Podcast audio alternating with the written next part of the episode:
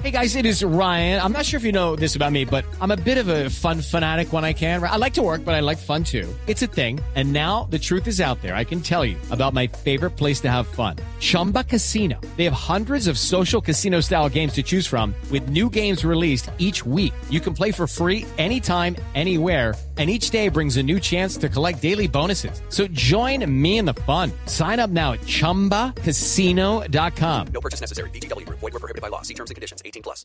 11, 8 minutos de la mañana. Estamos en Facebook Live. Estamos también en Caracol Internacional. Doctor Montalegre, bienvenido. Vanessa, muy buenos días. Muchas gracias por la invitación para participar en este programa. Es el doctor Eduardo Montalegre, quien fuera fiscal general de la Nación.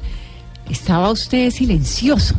Sí, llevo casi dos años de silencio. Creo que esta es mi primera entrevista en casi dos años después de mi retiro y salida de la Fiscalía General de la Nación. ¿Y cómo le fue? ¿Terminó la Fiscalía? ¿Usted tenía planes de irse a Alemania? ¿Sonaba como embajador? ¿Sonaba como académico? ¿También como estudiante? ¿Cómo le fue en estos dos años? Pues, ¿Qué ha hecho? Eh, eh, después de que terminé mi periodo de la Fiscalía General de la Nación, eh, me fui con mi familia un año a Alemania, un año de estudio, un año sabático, un año de volver a muchas lecturas, de dedicarle tiempo a, a mis hijos, a mi esposa. Y fundamentalmente eh, tomé distancia de la vida colombiana, me pareció prudente eh, irme en ese momento, no solamente por razones de seguridad, sino también porque era importante eh, respetar un poco eh, al nuevo fiscal, no volverme un, factor de injerencia o de perturbación con opiniones eh, sobre su gestión y fue una de las razones principales por las cuales me fui del país. Pero fundamentalmente fue un año de estudio, un año de lecturas en, en Berlín.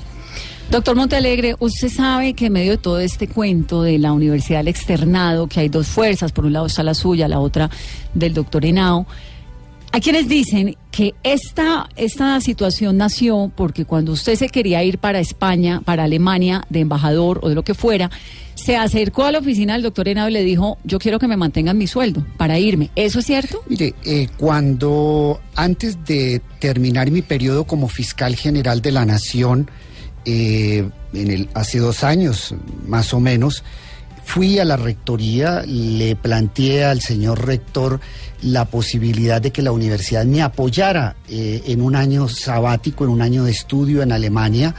Eh, ¿Por qué lo hice? Eh, en, en, otras circunstancias de la vida, el anterior rector Fernando Inestrosa en varias ocasiones me dio apoyo para estudios en el exterior y siempre que iba a estudiar fuera del país, la universidad me mantenía la remuneración que yo tenía como docente.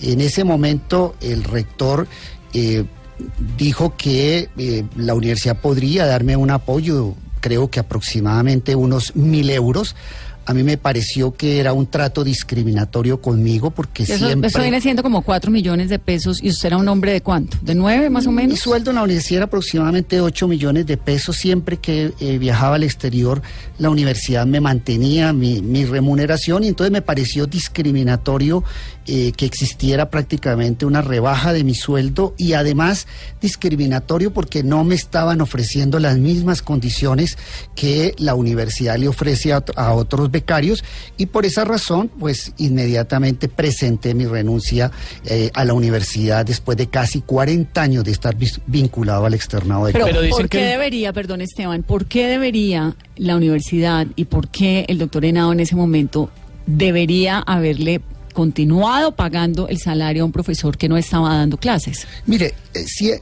los profesores, eh, el, sistema de remuneración del externado de los profesores que van a estudiar al exterior es variable, es decir, no existe una tabla fija, depende mucho de la discrecionalidad del rector eh, y, como le decía, en ocasiones anteriores a mí la universidad me había eh, eh, contribuido, había colaborado en mi formación en el exterior, en algunas ocasiones en Alemania, en otras ocasiones en España, y había sido como una constante de la universidad de que en los casos en que me autorizaban viajes al exterior, sencillamente me mantenían mi sueldo como investigador, porque yo en ese momento dirigía, era un instituto que yo había fundado hace 20 años, que es un instituto de investigación en filosofía. Es que eso le iba a preguntar. El rector, es cierto que el rector Henao le preguntó si usted se iba a ir como investigador del externado o como embajador y con base a eso iba a decidir su asignación salarial. No, no, eso es absolutamente falso.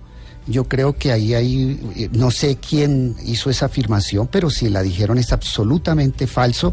Cuando yo fui a pedir mi, la ayuda del exterior, eso no tenía absolutamente nada que ver con eh, mis aspiraciones de una eventual embajada en Alemania, que además no se había concretado de ninguna naturaleza. Son dos temas absolutamente distintos. Cuando yo hablé con el rector, eh, estaba pensando en ese momento en forma exclusiva en mi viaje académico, sin tener en cuenta en ese momento para nada una posible embajada en Alemania. Creo que están haciendo una fusión, una fusión mezquina. No sé quién la está haciendo ni por qué están divulgando este tipo de temas para descalificarme, pero eran dos temas totalmente distintos. Por eso es importante y le agradecemos profundamente la presencia en esta cabina, porque hemos oído muchos rumores, muchos cuentos y pues es bueno que usted esté aquí con nosotros para que nos ayude a aclarar.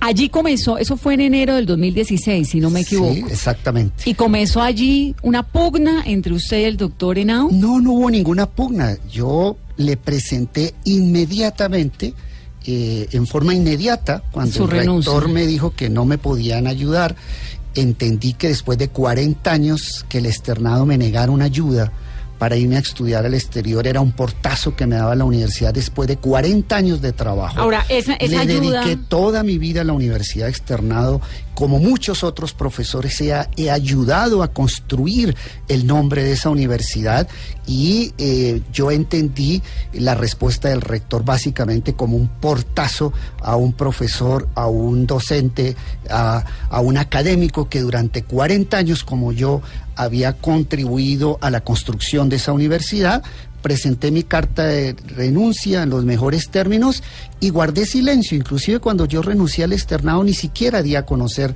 mi renuncia a los medios de comunicación. Nunca me pronuncié sobre el tema y eh, lo que acontece es que eh, algunos miembros del Consejo Directivo de la universidad, algunos directivos del externado han querido deslegitimar mis eh, posiciones, mis críticas que son académicas, que son eh, constitucionales, diciendo que es un fenómeno eh, estrictamente de una venganza personal, han, han hablado algunos. A mí me parece... que Mm. Como de una pelea personal es entre Henao y Es usted. que me parece que eso es inconcebible. Pero venga, le Una- cuento una cosa antes de que, de que me entre ahí al argumento. Esa ayuda que llama usted, que era pues un sueldo estando en Alemania, ¿se la dan a todos los profesores o por qué?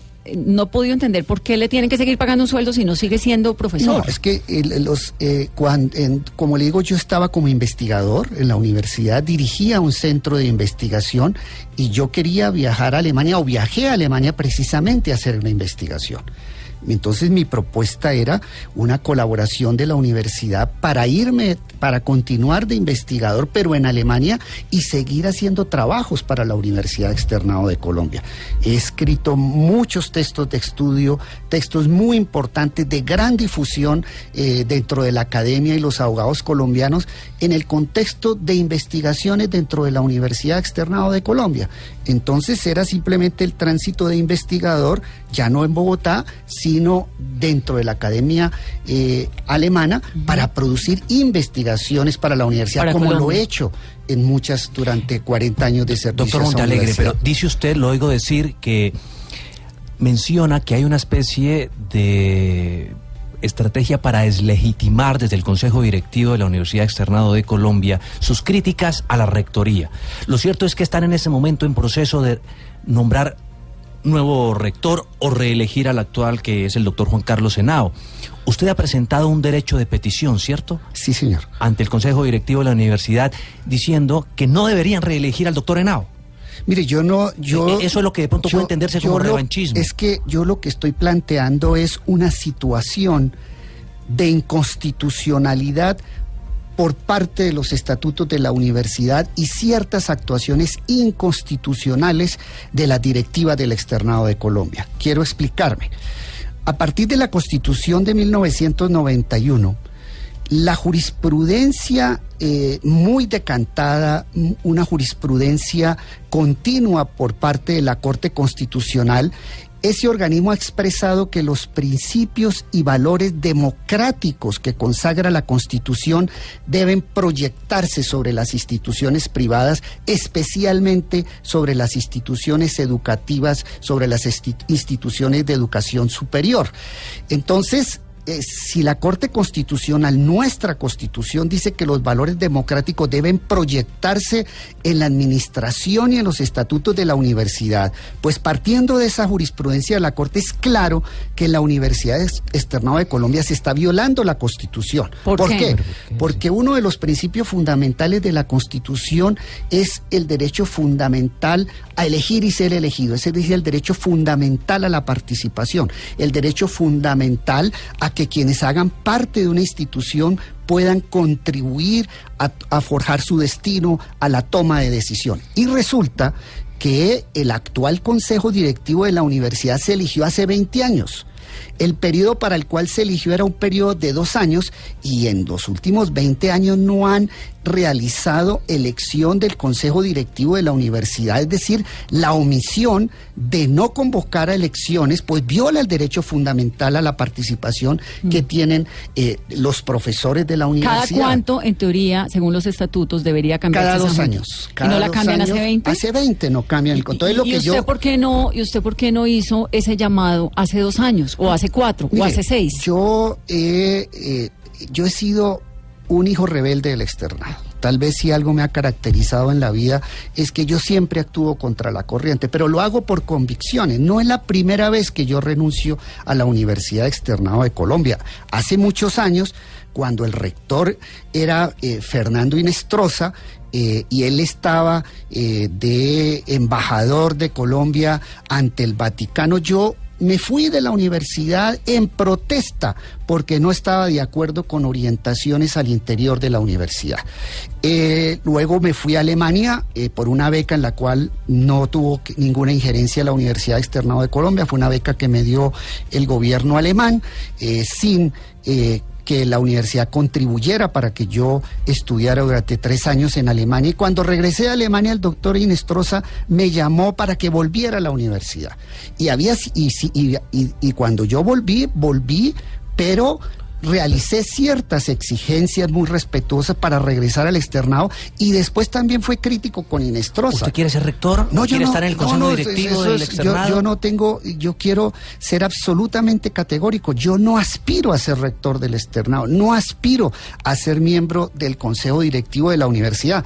Lo que deben entender, debe entender la opinión pública y ciertos sectores de opinión es que yo duré 40 años en la Universidad Externado de Colombia, pero que ¿por le ayuda si a construir y que como buen eh, liberal, filosóficamente liberal, pues tengo derecho a hacer críticas, Claro. críticas No, constructivas. además está apoyado por un grupo de gente que algunos son profesores, otros son exalumnos, digamos, así como el doctor Henao tiene su gente que lo apoya, usted también tiene su gente que lo apoya. Pero ah, no me queda claro por qué esto, es decir, si el mismo consejo directivo lleva 20 años, ¿usted por qué no hizo ese llamado sobre la permanencia y la falta de democracia dentro del consejo directivo hace cuatro años o hace tres, cuando Mire, llevaban no, 17, yo- porque si tienen que elegirse yo cada dos... El año pasado hice críticas eh, muy respetuosas a- al Consejo Directivo. Yo le planteé estas mismas críticas en forma verbal, en forma muy cordial, por ejemplo, al al nuevo mejor amigo del rector del externado y su, y su portavoz ahora Jaime Bernal Cuellar en el sentido de que yo consideraba que había que allá existía una situación inconstitucional que se estaba violando el principio de participación. Y en, en muchas ocasiones eh, yo he sido crítico, no solo ahora, de hace muchos años, durante la rectoría de Fernando Inestrosa, con orientaciones eh, eh, administrativas de la universidad. Entonces, creo que ya uno puede entender que se venció el periodo de un consejo directivo y exista un plazo razonable para nombrar otro consejo, para elegir otro consejo. Pero entonces, si ya usted cuando fuera se hoy- crea una situación de 20 años, pues me parece que eso es Si insostenible. usted siguiera siendo hoy profesor del externado, igual le hubiera pasado el derecho de petición. yo hubiera hecho la misma petición desde hace muchos años y siendo profesor, porque desde adentro yo he sido crítico, no solo ahora que renuncié a la universidad, sino también cuando estaba como profesor he sido crítico y precisamente ese tipo de críticas que yo hice en algún momento me causaron cierto distanciamiento con el rector de la época, Fernando Inestrosa, al quien al parecer algunas de las críticas eh, no le gustaron, pero en el fondo Inestrosa era un hombre eh, que eh, con quien se podía dar un diálogo crítico, constructivo, con quien se podía conversar en argumentos, pero es que esta Doctor nueva administración, esta nueva administración no me está respondiendo con argumentos. Yo no he recibido hasta ahora ningún argumento de la universidad o de un directivo refutando las peticiones que ha hecho. Solo he recibido por parte del entorno eh, agravios, descalificaciones personales. Es decir, la misma estrategia que utiliza la, la ultraderecha colombiana para responderle a sus adversarios y a sus críticos, que no es de argumentos, sino de descalificación personal, es la misma táctica que están utilizando ciertas personas en la universidad en el externado. O sea, una, una universidad que se supone es una universidad que lleva un siglo de pensamiento filosóficamente liberal, que implica el debate, la discusión y la controversia. Cuando se plantea una controversia, responden ese en términos de descalificación y me parece eso inaceptable y el país tiene que saber lo que está sucediendo en la universidad. Parece- Y no me voy a callar ante las descalificaciones ni ante las agresiones verbales que están empezando a surgir en ciertos sectores adentro y fuera de la universidad. Me parece de suma importancia decirle a nuestra audiencia que por supuesto hemos llamado al doctor Henao, rector de la universidad, para que hable, para que participe en esta entrevista, para que nos dé su opinión y no hemos tenido ninguna respuesta. Eso me parece muy importante. ¿En qué va a terminar esto? Esto es una pelea de titanes. No me parece que esto es un debate, eh, es un debate muy sano para la Universidad Externado de Colombia.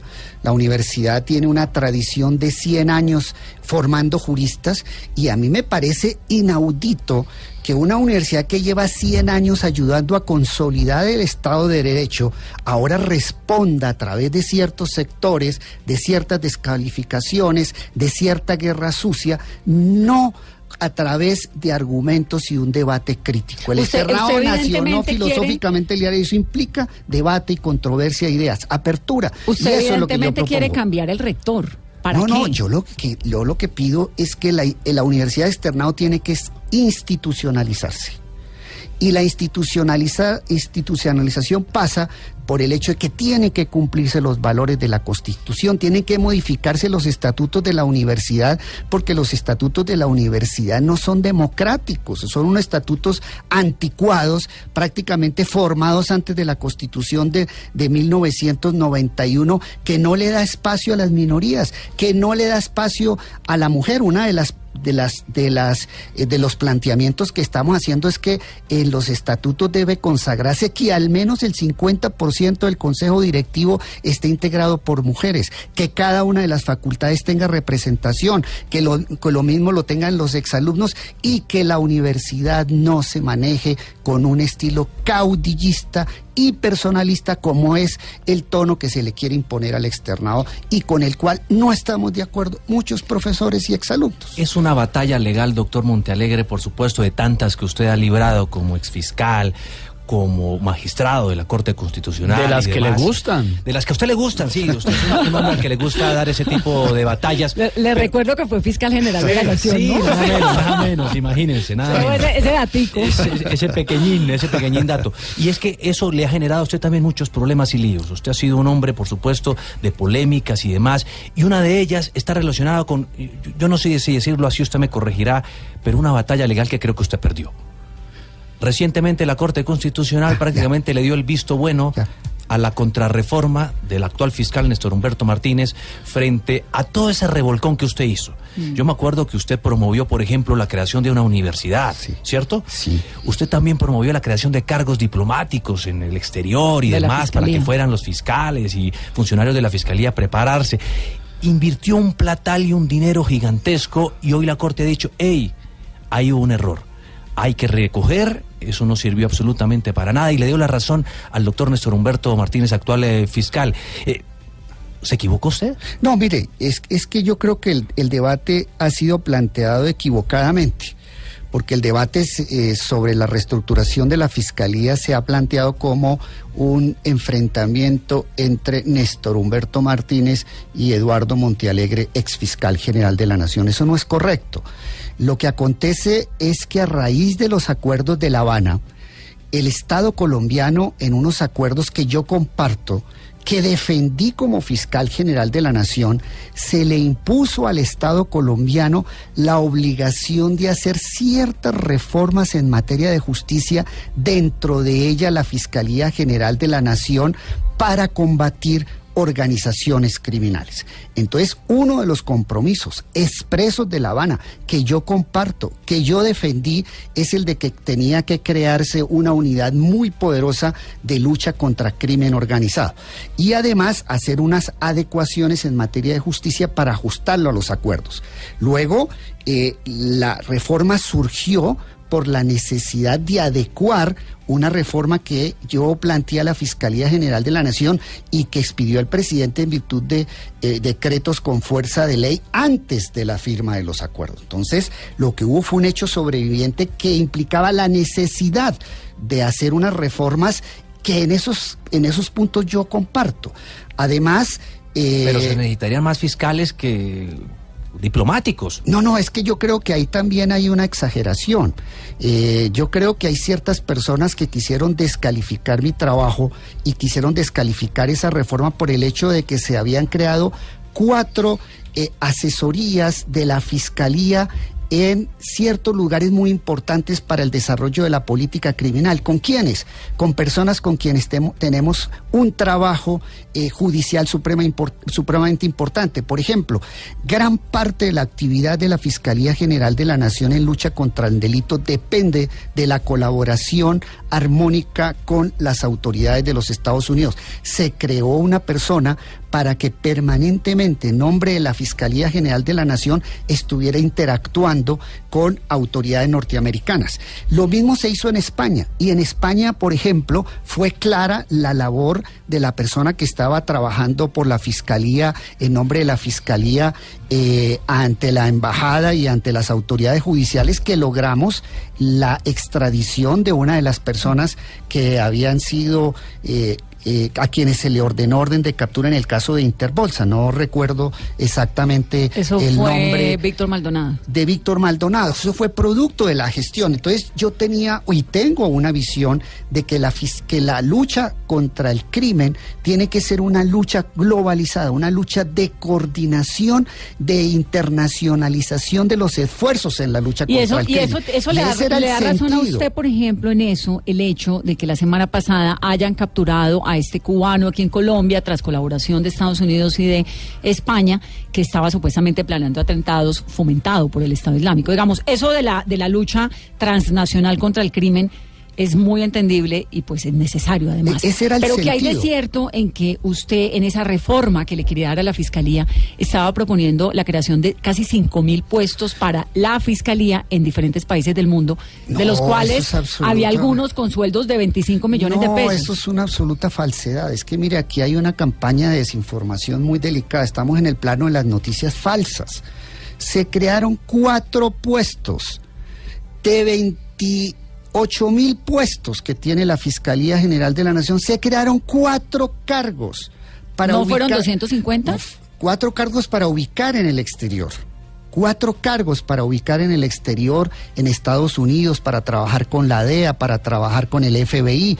Eh, otro en España que nos sirvió para el tema de la extradición eh, de Maldonado. Otra de las otro de los gobiernos que han contribuido y que trabaja estrechamente con la Fiscalía colombiana es el gobierno inglés. O sea, los cuatro cargos se distribuyeron estratégicamente en forma precisa, ordenada, de acuerdo a el grado de colaboración con esos países. Yo, yo entendí, si algo aprendí en la Fiscalía General de la Nación, es que el modelo de las organizaciones criminales ya no es solo de estructuras, es de redes. Hemos pasado de un concepto de criminalidad organizada fundamentado en estructuras, por ejemplo, el cartel de Medellín, el cartel del norte del Valle, grandes organizaciones del narcotráfico, a estructuras que se mueven en redes y redes que se mueven a través de todo el planeta, de Europa, Asia, y que están absolutamente contactadas. Ya vimos al, ca- al cartel de Sinaloa realizando actividades, por ejemplo, en Colombia. Entonces, es un error. Y, hay- y, y me parece desafortuna, muy desafortunado que se hubieran suprimido estas colaboraciones en el exterior, que nosotros concentremos la lucha contra la delincuencia Eso- en los municipios de Colombia y no tengamos unos puntos de apoyo en el exterior, porque así de esa manera creo que no se van a lograr No, los en eso, en eso tiene razón y creo que los resultados de las investigaciones y de las capturas y pues el mundo está, el mundo es globalizado, está funcionando como una cosa transaccional, transnacional. Pero entonces eso de los 250 puestos con sueldos de 25 millones de pesos, ¿eso es mentira? No, eso es absolutamente mentira. Mire, Y lo de- y la yo universidad- le y el costo de la voy a- universidad voy a- fiscalía. perdón- que la interrumpa, Vanessa. Mire, la fiscalía se crearon eh, aproximadamente 3.000 cargos. ¿Saben qué pasó? El gobierno nacional no dio ni siquiera el 5% del presupuesto de la reestructuración de la fiscalía. Es decir, el gobierno Santos le puso conejo a la reestructuración de la ¿Cuánto fiscalía. tenía que dar el gobierno? El, eh, porque eh, tenía que hacer un aumento eh, presupuestal supremamente considerable y entonces apoyó la creación de estos cargos que se hacían para hacerlo progresivamente hacia futuro. Es que yo no estaba pensando en una fiscalía coyuntural, yo no estaba pensando en la fiscalía Eduardo Montialegre, estaba pensando en el país y dejarle a los próximos fiscales en la próxima década unas herramientas y unos cargos ya creados para que hacia futuro y progresivamente los fueran nombrando. Mire, yo no excedí jamás en los nombramientos la nómina que existía en la fiscalía antes de la reestructuración. Entonces fue una reestructuración en materia de creación de puestos que se hizo meticulosamente estudiada, de donde necesitábamos en el país y el gobierno Santos, el ministro de Hacienda, le pusieron conejo a la Pero reestructuración. la Corte Constitucional también, que es la que en últimas ha dicho, oiga, reversado lo que No, usted es está que, es diciendo que y lo que lo que hizo la Corte Constitucional fue revisar la eh, otra reestructuración que hizo eh, Néstor Humberto. ¿Y por qué Néstor Humberto hizo una nueva reestructuración? Porque tenía que ajustar la fiscalía a los compromisos de La Habana. Por eso es que esta reestructuración se sacó con el fast track. Esto fue una reestructuración vía decreto ley y la hacen porque el argumento central, que fue el que aceptó la Corte Constitucional, es hay que reajustar la fiscalía para ajustarlo a los acuerdos de la ANAS y yo he sido uno de los principales defensores del proceso de paz. Entonces, este término no puede plantearse si es un debate entre Néstor Humberto, Montiale- Néstor Humberto Martínez y Eduardo Montialegre, sino que hay una reestructuración para cumplir los acuerdos de La Habana que yo respaldo. Que eh, hicieron trizas los avances de la reestructuración anterior. No es verdad.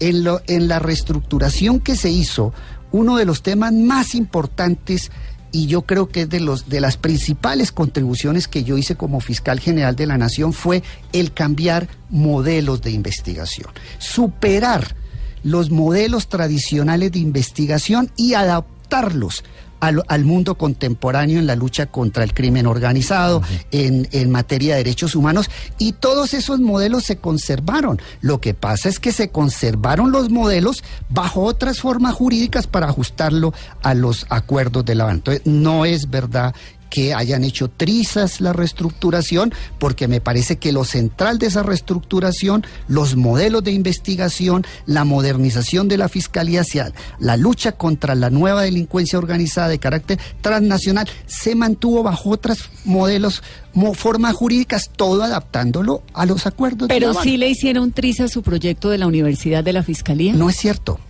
No existe. Pero se acabó, sí. Se acabó. La, Corte la, la revisó. fiscalía, y aquí pues me excusan si, si eh, incurro en una eh, imprecisión, pero ese, esa- ese tema de la Fiscalía General de, de la Universidad no fue tocado en la reestructuración que hizo Néstor Humberto vía Fast Track. Y le pido aquí excusas y, y cometo imprecisión.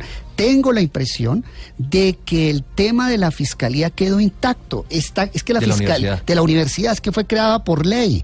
La fiscalía fue creada por un decreto ley del presidente. Pero hoy por hoy no tiene estudiantes. Es que lo que pasa es que ¿por qué no se pudo continuar o por qué se suspendió temporalmente la creación de una de la de la institución universitaria? Porque no hubo presupuesto de Hacienda, eso no fue voluntad del fiscal general de la Nación de suspender arbitrariamente las actividades de una institución universitaria. Es que Hacienda no tuvo dinero, es que no tuvo dinero ni para la financiación de la fiscalía, ni finalmente tuvo dinero para la financiación de toda la reestructuración que hizo que se hizo con apoyo del presidente, como, reitero, Hacienda y el presidente Santos le pusieron conejo a la reestructuración de la fiscalía.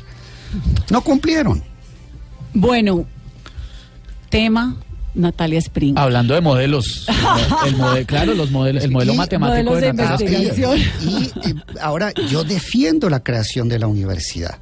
La Fiscalía General de la Nación, eh, uno de los grandes problemas de la Fiscalía General de la Nación es lo- la falta de avances en tecnología y en investigación.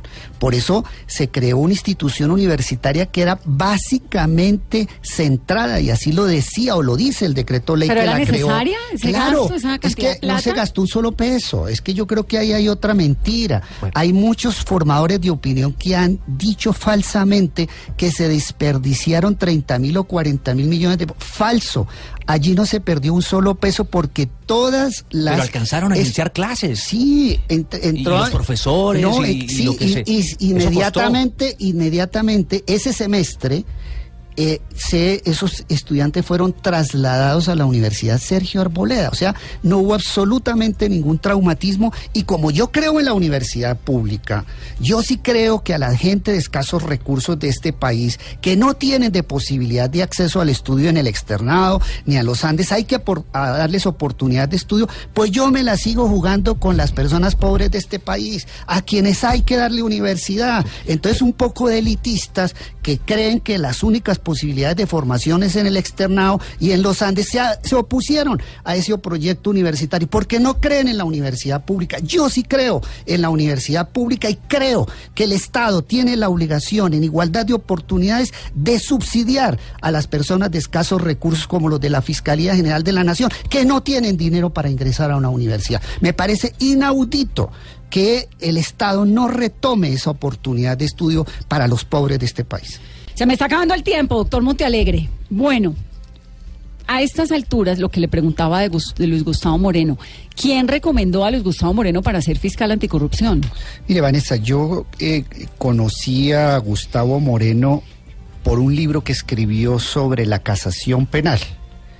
Y eh, cuando conocí ese texto, que me pareció un texto que era serio, bien elaborado, eh, pedí referencias eh, sobre sus eh, antecedentes personales, eh, académicos, y yo le probablemente, porque no tengo claro específicamente a quién, tuve que haberle pedido referencias ¿A Leonidas Bustos? a Leonidas o al doctor Francisco Ricaute. Yo Mm. no recuerdo exactamente a cuál de los dos, pero tuvo que ser alguna de esas dos personas que eran las que tenían vínculos académicos y profesionales con él y por eso él entra a la fiscalía. Usted, usted siempre fue muy amigo durante muchos años porque estudiaron juntos con Leonidas Bustos, ¿no?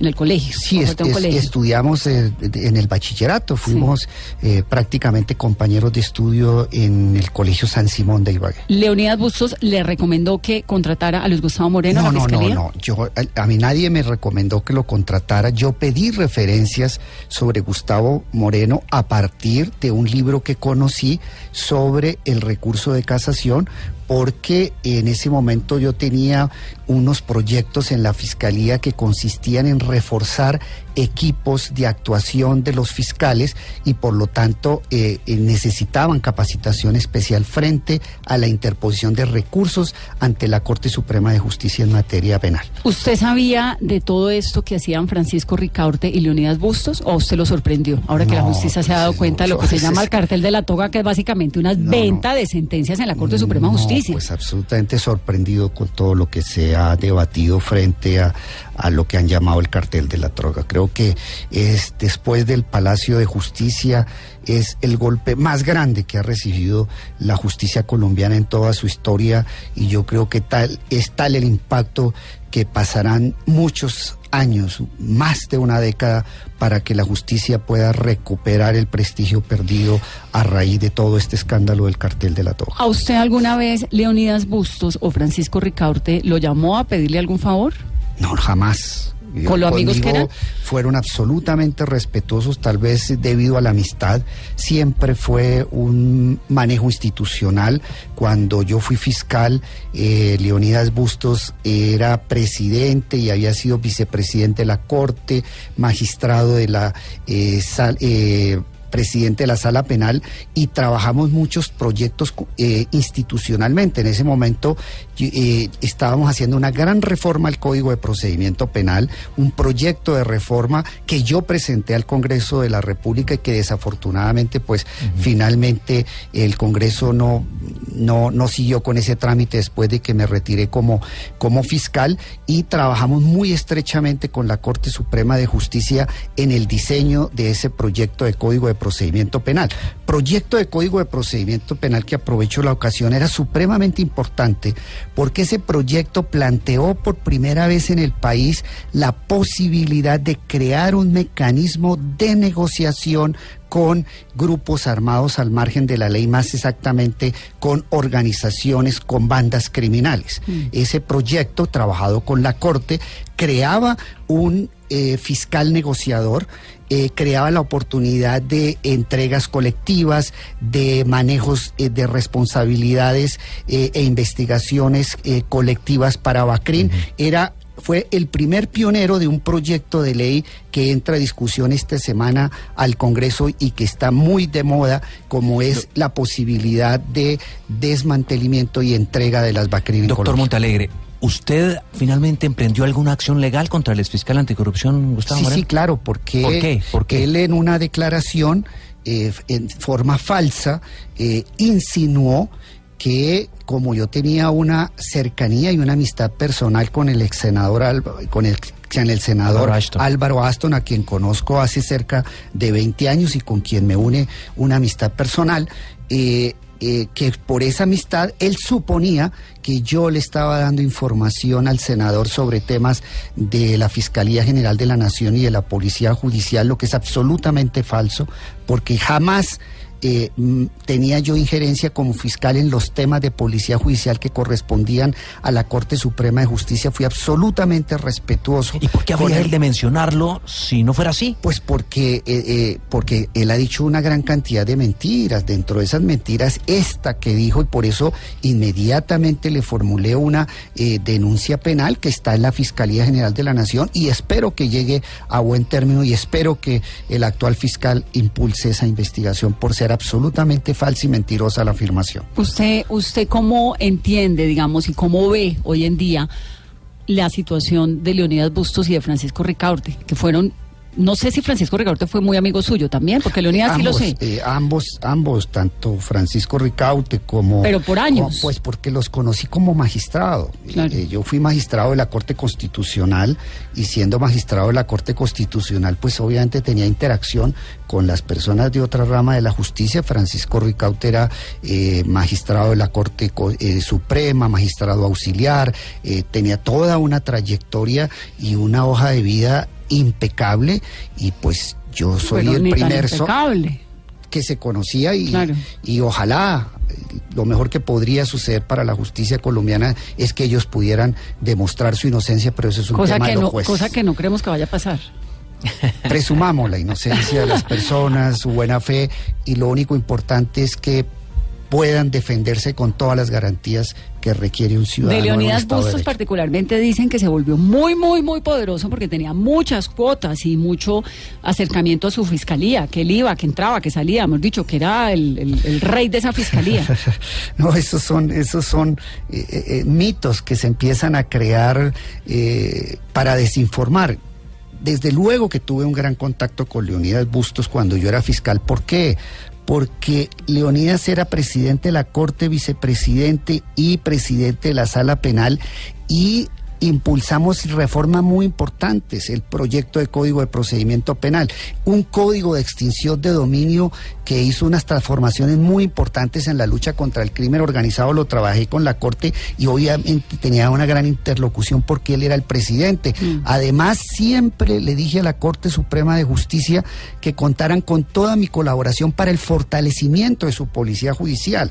Y entonces tuve diálogos y no solo con Leonidas, con muchos magistrados, siempre sobre la base de temas institucionales. Bueno, se nos acabó el tiempo. Pero, pero hay una que quiero hacer de no, última. lo de Natalia Springer, primero, antesito, no sé Sí. qué va a preguntar usted, pero yo sí quiero, antes de, de- de despedirlo, doctor Montealegre, ¿usted se arrepiente de haberle dado esos contratos a Natalia, Natalia Springer? ¿Todavía los defiende? Pero los defiendo a capa y espada. ¿Pero por qué? Si no pasó Me- nada, me no dijo nada parece- extraordinario que cambiara la parece que- historia me- del me- ELN. Me parece que ahí también hay una gran injusticia.